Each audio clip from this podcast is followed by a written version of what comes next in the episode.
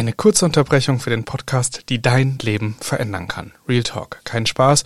Es findet im November vom 24. bis zum 26. unsere Erhört Summit statt. Zusammengedampft all das beste Wissen aus den letzten Jahren Kurzzeitvermietung, einen Ausblick in diese Branche, was wird in Zukunft wirklich wichtig und relevant sein. Und das Beste daran, die Plätze sind wirklich streng limitiert. Wir haben 70 freie Plätze, von denen die meisten aktuell schon ausverkauft sind. Deswegen geh direkt auf den Link in den Show Notes oder auf der Seite www.erhört.de slash summit und sicher dir dein Ticket vor Ort in Leipzig zwei Tage geballte Kurzzeitvermietung. Ich freue mich auf dich und ich jetzt ganz viel Spaß beim Weiterhören.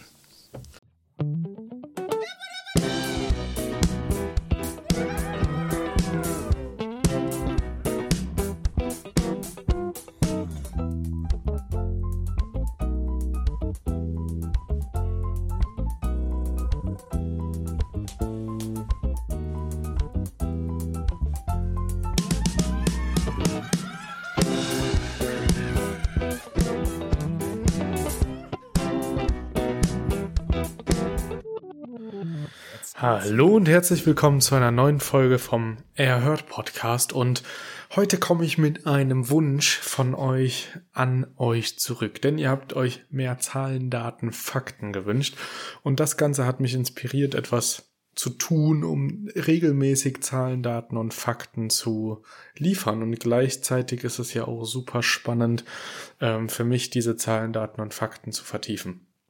Und ich habe lange drüber nachgedacht, okay, was für Fakten und Zahlen interessieren denn vielleicht viele Zuhörende?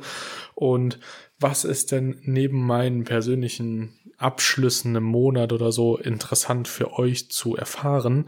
Und habe mir gedacht, wir schauen uns jetzt einfach mal in einer kleinen Reihe der Zahlen, Daten, Fakten-Reihe quasi eine, äh, die ein oder andere Buchungsplattform an, die ja, es gibt ja echt viele. Genau. Und zu Beginn nehmen wir uns das allergrößte Monster vor, nämlich Booking.com. Und ich nenne diese Folge quasi Inside Booking.com, weil wir heute einmal richtig in den Deep Dive gehen, was für Zahlen, was für Fakten und wie schließt sich das auch mit meinen Erfahrungen der Plattform oder wie überschneidet sich das mit den Erfahrungen, die ich auf dieser Plattform sammeln konnte. So, kleinen Schluck getrunken. So, los geht's. Also, Booking.com einmal im Detail. Erstmal war für mich relevant, okay, wie viele Leute besuchen denn überhaupt diese Plattform? Also, wie viele Leute gibt es, die regelmäßig bei Booking.com vorbeischauen? Und um das Ganze so ein bisschen zu verstehen, auch wie Corona sich ausgewirkt hat, habe ich mir die Zahlen der letzten vier Jahre angeguckt. Also 2019, 20, 21 und 22. Und ich habe mir einen Monat genommen, der sehr schlecht ist, damit wir sozusagen den Worst Case an Besuchern haben. Ähm, 2019 waren im Februar circa 500 Millionen Nutzer auf dieser Plattform. Also das müsst ihr euch mal vorstellen. Das ist ein riesiger Traffic, der alleine da schon äh, so viele Serverleistungen abverlangt, dass ähm, ist schon echt Wahnsinn, sowas mal in Zahlen zu sehen. Die ähm, Zahlen sind dann natürlich gesunken. Äh, 2020 äh, ging's noch, da waren es 427 Millionen. Äh, aber auch da war im Februar schon in manchen Teilen Corona ausgebrochen, beziehungsweise auch Regularien ähm, für die Pandemie ähm, getroffen und man hat einen deutlichen Rückgang gespürt. 2021 war das Ganze auf einem Extremtief von 230 Millionen Besuchern, was immer noch unfassbar viel ist, wenn man bedenkt, dass wirklich äh, die Pandemie da auch nochmal ihren Peak bekommen hat. Und 2022 waren wir jetzt wieder in einer Erholungsphase und sind bei 401 Millionen Besuchern pro Monat ähm, beziehungsweise im Monat Februar. Also das alleine finde ich schon ein echt crazy Fact, dass so viele Leute doch Booking.com monatlich nutzen. Wenn man mal überlegt, also wenn man es ganz, ganz grob runtersch äh, runterschlägt, ist das jeder ähm, Zehnte ungefähr. Ein bisschen mehr vielleicht, wenn man jetzt mal die Kinder und so ausschließt, die einfach noch nicht im Internet so viel surfen, also die ganz kleinen Kinder. Jeder Zehnte von uns geht einmal im Monat mindestens auf Booking.com und das ist schon echt, echt verrückt.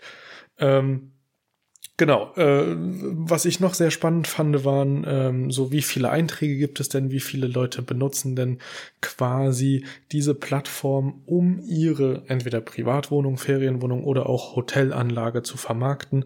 Und das sind 28 Millionen Einträge. Also 28 Millionen Unterkünfte, die weltweit an 137.971 Orten besucht werden können. Und auch, äh, also die Zahl der Einträge hat mich äh, gar nicht schockiert, aber die Zahl der Orte, das fand ich sehr, sehr spannend, weil man, wenn man sich vorstellt, man kann an 137.971 Orten zu Hause sein. Das ist äh, auch eine echt coole Zahl irgendwie. Also es ist, äh, hat mich sehr, sehr positiv gestimmt, muss ich sagen, weil da gibt's ja auf jeden Fall noch echt viel für uns alle zu entdecken.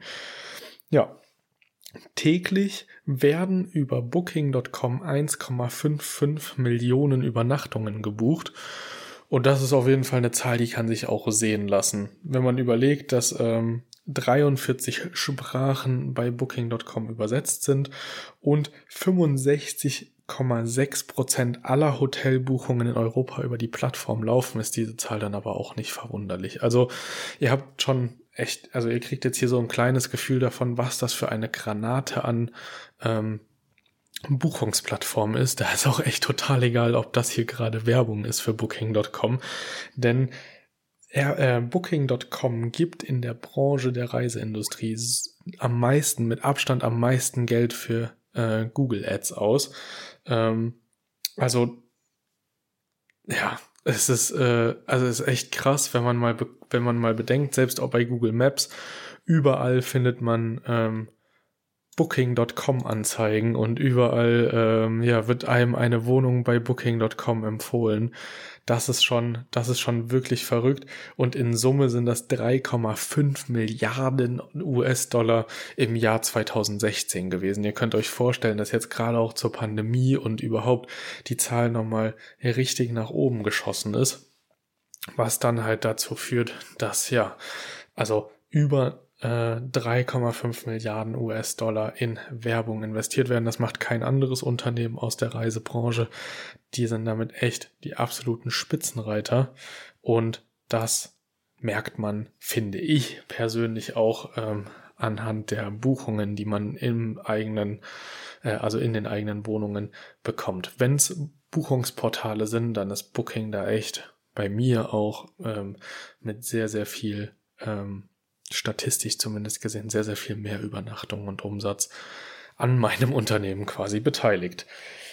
Ja, und dann habe ich mir die Frage gestellt, wie viele Mitarbeiter hat denn Booking eigentlich? Also wenn wir von so vielen Buchungen jeden Tag sprechen, dann sprechen wir ja auch von so vielen Fehlschlägen, von so vielen Doppelbuchungen, von so viel Missgeschicken, so vielen Anrufen, die Booking.com jeden Tag erhält. Also wir haben 40 Unterkünfte und wir wissen, was es bedeutet, wenn Sachen schiefgehen und ähm, wir arbeiten tunlichst daran, aber alleine für die Check-in-Anrufe, ähm, obwohl alles beschrieben ist, naja, also ich wollte unbedingt wissen, wie viele Leute arbeiten denn dort.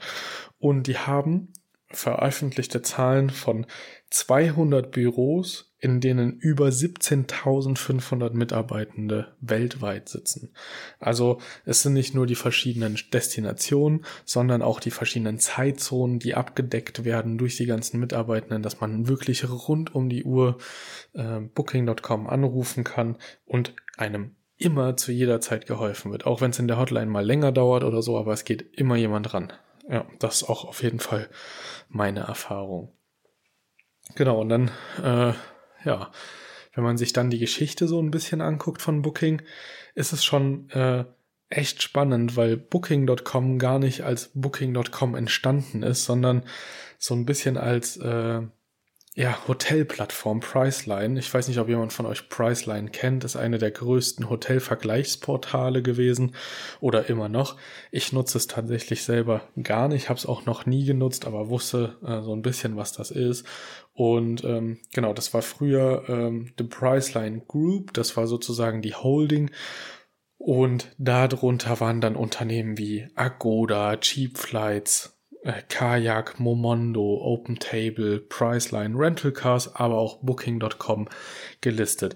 Und wenn ihr jetzt so ein bisschen die Firmen gehört habt, also Agoda, auch eine ähm, Buchungsplattform, Cheap Flights äh, für günstige Flüge, Kajak auch für Urlaubspreisvergleich, äh, ähm, sowas wie Trivago und so, ne? Momondo auch äh, äh, Flug ähm, Vergleich.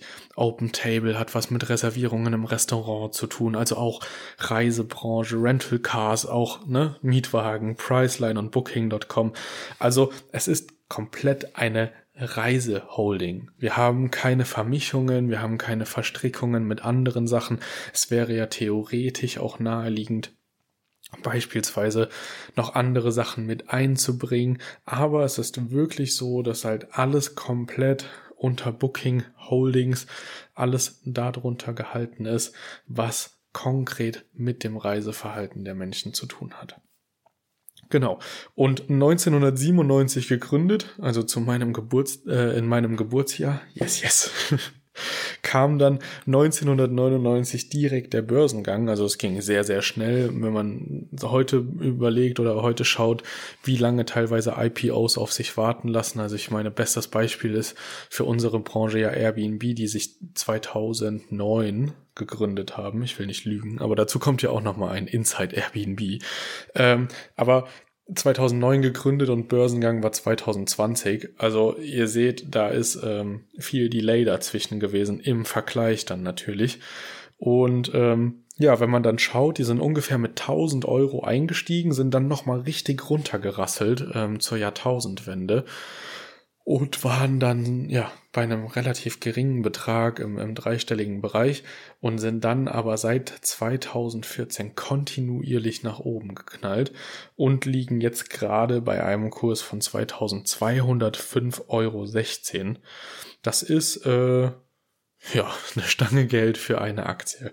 Also es ist schon ähm, eine höherpreisige Aktie. Ähm, denke auch da sieht man den Value und den Wert des Unternehmens. Das ist äh, echt unfassbar, was die aufgebaut haben in äh, ja rund äh, 25 Jahren. Ähm, und äh, was sie für ein enormer Marktführer auch seit Jahren sind, trotz steigender und wachsender Konkurrenz, die auch zunehmend moderner werden, also gerade im Hinblick auf Airbnb, ähm, ist das schon ähm, wirklich, wirklich eine Erfolgsgeschichte, wenn man das so sagen möchte. Auch wenn Corona da auch mit massiven Einbußen und ähm, auch Mitarbeiterkündigungen und sowas ähm, ja, wenn, wenn das damit um die Ecke gekommen ist. Aber wenn man überlegt, dass ein Unternehmen, was komplett von Reisen lebt, äh, die Corona-Krise so gut übersteht und äh, so gut weitermacht und so stabil wieder an alte Zahlen an, ankratzt und äh, auf die 401 Millionen im Jahr 2022 im Februar wieder zugeht, dann ähm, kann man da wirklich nur seinen Hut ziehen und sagen, Wahnsinn, was die äh, da auch ähm, ja, an Agilität beweisen und an Ehrgeiz, dass sie Marktführer bleiben in der ganzen Sache. Genau, ein weiteres äh, Börsenthema, was noch äh, spannend ist, vielleicht für den einen oder anderen. Ähm, Booking Holdings ist seit 2009 ähm, im S&P 500, also in einem Sparplan, den man besparen kann. Ähm, ja, und haben es dort reingeschafft. Das ist natürlich auch nochmal sehr aussagekräftig für die Plattform an sich. Und jetzt kommt am Ende nur noch ein kleiner Fact, den ich rausgeholt habe, bis ich dann nochmal so eine eigene Meinung und Revue, ich meine, ich habe schon viel eigene Meinung mit eingebunden, aber so ein kleines Revue passieren lasse und einfach ein bisschen über die Plattform an sich nochmal meine Meinung dazu sage. Genau. Also, es gibt eine Internetseite, die kümmert sich nur darum, die meist aufgerufenen Internetseiten weltweit zu ähm, challengen. Und Airbnb, äh, Booking.com ist auf Platz 87 dabei. Und wenn man überlegt, dass äh, ja unter, also in den Top 100 äh, man mit seiner mit seiner Internetseite auftaucht, äh, wenn es um die meistgesuchtesten ähm, Internetseiten geht, dann ist das auch schon echt äh, echt krass. Aber klar ist nicht verwunderlich, die ganzen meist aufgerufenen Seiten sind eigentlich Suchmaschinen und wenn man so will, ist Booking.com ja auch ganz klar eine Suchmaschine. Ne? Man sucht eine Unterkunft und ähm, wird entsprechend dann halt auf Booking.com geleitet. Platz eins für alle Überraschung Google ähm, in diesem Ranking und Platz zwei ist YouTube. Äh, ja, Random Fact noch, äh, Platz 9 ist Amazon beispielsweise. Der Rest ist dann sehr asiatisch geprägt, also auch mit Alibaba und Co. Genau.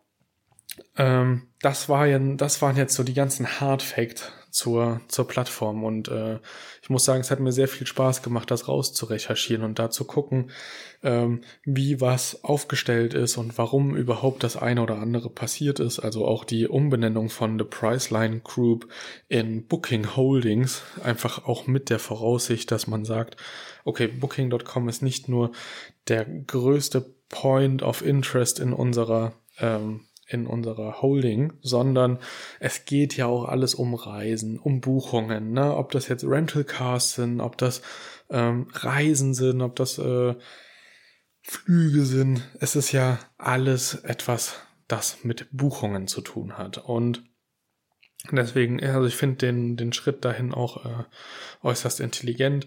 Booking Holdings hat äh, mit seinen acht Unternehmen, was das unter sich trägt, auch echt eine ganz, ganz dicke Masse in der Reisebranche. Ähm, ja, und nur damit ihr mal ein Gefühl dafür bekommt, vielleicht doch noch äh, ein allerletzter Fakt, wie der Umsatz so ist bei solchen Unternehmen, beziehungsweise bei Booking.com. Bei Booking.com ist der Umsatz im Jahr 2020 bei sechs 1,79 Milliarden gewesen. Wenn ihr jetzt euch schwer tut, das äh, in den direkten Vergleich zu setzen, ich habe euch Airbnb auch mal rausgesucht. Airbnb hat im selben Jahr 3,378 Milliarden umgesetzt. Also ist ähm, der große Bruder Booking.com quasi nochmal doppelt so groß unterwegs. Und äh, ja, da kann man auf jeden Fall sehen, dass sich Werbeausgaben tierisch lohnen können. Ja, so viel zu Booking.com. Und jeder, der meinen Podcast schon so ein bisschen länger verfolgt, weiß, ich habe mich am Anfang extrem schwer getan. Und ich muss auch sagen, dafür, dass das so ein großes Unternehmen ist, was so viele Gewinne macht und so eine riesige Relevanz hat, finde ich das Extranet und das Interface absolut kundenunfreundlich. Also es macht keinen Spaß, die Seite auszufüllen, es macht keinen Spaß, das Inserat anzulegen, das Profil zu beschreiben. Es ist alles wirklich sehr, sehr schwerfällig und da könnte man sich viel, viel mehr von Airbnb oder anderen Plattformen abgucken, was die Bedienbarkeit ähm, für Vermieter zu tun, ähm, ja, was das, was das damit zu tun hat. Denn die Plattformen wie Airbnb oder auch Wunderflats oder alle anderen, die wir uns hier noch angucken werden, haben in der Regel eine viel bessere Bedienbarkeit. Die einzige Ausnahme, die ich da habe, ist für mich Fevo direkt, aber darüber sprechen wir dann an anderer Stelle nochmal. Das ist aber ein ganz großes Manko, finde ich. Und dann hat die Plattform an sich eh noch so zwei, drei, ja, nicht riesen Nachteile. Aber ich finde es zum Beispiel total schade, dass ähm, man keine Bewertungen für Gäste abgeben kann. Ich habe nicht viele schlimme Gäste und ich habe auch nicht viel Blödes erlebt, aber bei 40 Unterkünften kommt das echt immer mal wieder vor und ich würde gerne anderen Gastgebern sagen, puh, hier, überleg dir das doch nochmal. Vielleicht willst du diesen Gast nicht haben. Das ist zum Beispiel was, was ich echt äh, schade finde, dass man das nicht machen kann. Und auch, was ich auch doof finde, ist, dass man ausschließlich mit Sofortbuchungen arbeitet. Also ich habe gar nicht die Chance, quasi als nicht äh, 100% Betrieb meine Wohnung online zu stellen, weil ich den Kalender halt händisch blockieren muss an festen Zeiten, weil ansonsten, solange der Kalender offen ist, alle buchen können, ohne anzufragen. Also das ist natürlich für Gäste ein Riesenvorteil, für Gastgebende ist das natürlich aber alles so ein bisschen, hm. Also ich würde es mir schon wünschen, für gewisse Standorte oder für, für gewisse Objekte einfach auch diese Anfrage zu haben. Und das ist auch was, ähm, also auch, ich glaube, auch meine Eltern sind jetzt so eine Generation, die würden vorher lieber nochmal zwei Fragen stellen ähm, und dann erst buchen. Aber man hat ja gar keine Chance, den Kontakt so wirklich aufzunehmen, bevor man nicht bucht. Genau, das ist ähm, so ein bisschen das Thema. Da muss man halt eine Frage stellen. Also man kann schon Kontakt aufnehmen, man kann eine öffentliche Frage stellen, aber dann muss man hoffen, dass der Gastgeber professionell genug ist, innerhalb kürzester Zeit zu antworten, sonst sucht man sich dann halt doch was anderes. Genau, was ich ähm, auch schwierig finde, abseits von den Buchungen, ist, ähm, sind diese Rabattaktionen. Also ich finde Rabatte cool und ich finde es auch super, dass so eine Plattform einen dazu drängt, ja, Frühbucherrabatte zu geben und Neujahresrabatte und was es alles gibt dort. Da gibt es ja wirklich alles. Es gibt Frühlingsangebote, Spätsommerangebote, Jahresabschlussangebote, dann äh, Genius-Rabatt dann dort nochmal eine Handyrate und da nochmal ähm, irgendwas für äh, Mitglieder, die in der App buchen und so weiter und so fort. Also da gibt es allerhand Rabatte und die Rabatte finde ich alle gar nicht schlimm. Was ich aber schlimm finde, ist, dass alle Rabatte kumuliert werden. Also buchst du quasi als Genius-Mitglied am Telefon über die App, dann bist du sofort mit ungefähr 40% Rabatt am Start, wenn alles aktiviert ist. Und das finde ich halt einen viel zu hohen Gesamtrabatt dafür, dass man halt immer noch eine hochwertige Wohnung verkaufen möchte oder eine hochwertige Übernachtung. Und ähm, ja eben auch darauf nochmal Prozente feilig werden. Und da finde ich es ein bisschen zu undurchsichtig. Also ich wusste das zum Beispiel als anfänglicher Gastgebender überhaupt gar nicht. Ne, das ist so ein bisschen, das sind so die Nachteile, also was auch zum Beispiel noch ein Nachteil ist für die Buchhaltung, das habe ich gerade aktuell das Thema, dass Booking immer automatisch über Reverse Charge Verfahren die Rechnungen schreibt und man so automatisch halt, ähm, ob man eine Umsatzsteuer-ID hat schon oder nicht, als Umsatzsteuer-ID-Inhaber gewertet wird und entsprechend halt auch da die äh, Steuern abgeführt werden müssen. Das macht's immer so ein bisschen, ja, äh, schwierig mit der Plattform. Also es ist so eine richtige Hassliebe. Was aber zum Beispiel sehr, sehr große Vorteile sind, äh, ist die, wie schon erwähnt in den, in den ganzen, ähm, äh, in den ganzen Statistiken jetzt, die ganz, ganz große Nutzerzahl. Ne? Also dadurch, dass man einfach so unfassbar viele Besucher hat, hat man natürlich auch einen ganz, ganz anderen Traffic als über seine eigene Webseite, über Instagram oder ähm, über andere Ver Vermarktungskanäle wie Airbnb, Fevo Direct oder so. Das merkt man auch tatsächlich in den Buchungsanzahlen äh, ähm, einfach, ne, die durchkommen. Da spielt Booking.com, wenn es denn einmal richtig gut aufgesetzt ist, eine ganz, ganz essentielle Rolle. Was ich auch gut finde, sind, dass man dort, wenn man die Zielgruppe Geschäftsreisende hat, halt perfekt aufgehoben ist. Also man hat neben Ferienwohnungsangeboten äh, halt auch durch die ganzen Hotels echt fast alle Firmen, die man so kennt, buchen ihre Unterkünfte über Booking.com, weil sie wissen, hey, das ist für Geschäftsreisende gemacht. Da finde ich Hotelübernachtungen, finde aber auch was für mehr Ansprüche mit Küche und so weiter und so fort. Was auch gut ist, für alle, die äh, irgendwie mit Kreditkartenstrategien arbeiten oder sonst irgendwas. Ähm, ähm, Booking.com ist Payback-Partner. Das bedeutet, es gibt immer mal richtig geile Angebote, wo man sechsfach, zehnfach Punkte bekommen kann für seine Buchung über Booking.com, was natürlich viele auch nochmal anspornt zu sagen, okay, ich könnte jetzt zwar direkt buchen, aber im Zweifel spare ich dort zehn Prozent und ich hole mir jetzt zehnfach Punkte für meine Buchung und bekomme da dann halt mein Cashback anders zurück und kann es dann in Flug, Flugmeilen oder in Cashback ähm, mir genauso wiederholen und habe dann aber eine Buchungsplattform im Nacken, die äh, ja ähm, Best Case äh, wesentlich seriöser ist als vielleicht ein privater Gastgebender, den man vorher noch nie kennengelernt hat. Genau. Das sind die Vorteile im Großen und Ganzen. Die Nachteile habe ich auch schon genannt. Ich hoffe, euch hat diese doch sehr Zahlen, Daten und Fakten basierte ähm, Folge gefallen. Mein größter Tipp an euch ist natürlich, ähm, versucht trotzdem so viele Direktbuchungen wie möglich zu haben, denn so spart ihr euch halt die prozentuale Provisionsbeteiligung, die sich Booking.com zieht mit 12 Prozent. In Berlin sind es sogar 15 Prozent. Und wenn man höher gelistet sein möchte oder, und, äh, oder Rabatte geben möchte, sind es sogar noch mehr Prozente, die man abgibt. Dazu kann ich aber auch noch mal eine extra Folge machen, wie man sich ordentlich auf der Plattform platziert. Vielleicht ist das sogar auch mal wieder ein YouTube-Video wert. Da gab es ja echt äh, eigentlich von mir zumindest noch nie Content.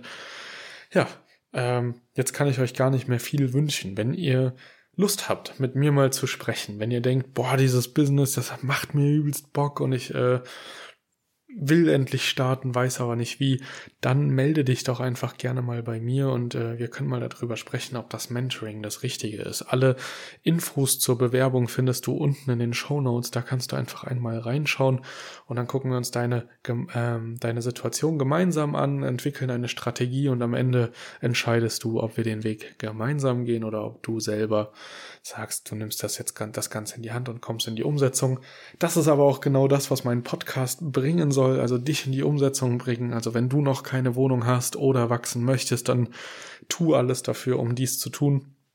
Ich freue mich sehr, deinen Weg zu verfolgen bin schon bei echt vielen mit dabei im Wachstum und das macht mega Spaß. Einfach, egal ob Mentoring-Teilnehmender oder nicht, wenn man lange Kontakt hat und lange schon im Austausch ist und dann einfach sieht, was aus gewissen Menschen wird, ist das äh, ja, eine sehr, sehr schöne Sache. Jetzt lasse ich dich aber auch in Ruhe, genug Werbung gemacht. Lass mir gerne eine Bewertung da, wenn dir die Folge gefallen hat. Gib mir gerne Feedback, worüber ich noch sprechen soll im Podcast. Oder bewerbe dich, oder im besten Fall und bewerbe dich ähm, bei meinem Mentoring, damit wir uns deine Situation genau angucken können. Jetzt wünsche ich dir aber einen wunderschönen Start ins Wochenende. Und wir hören uns ganz sicher nächste Woche Freitag wieder ähm, in einer neuen Erhard-Podcast-Folge. Und ja, bis dahin bleibt mir nichts zu sagen, außer.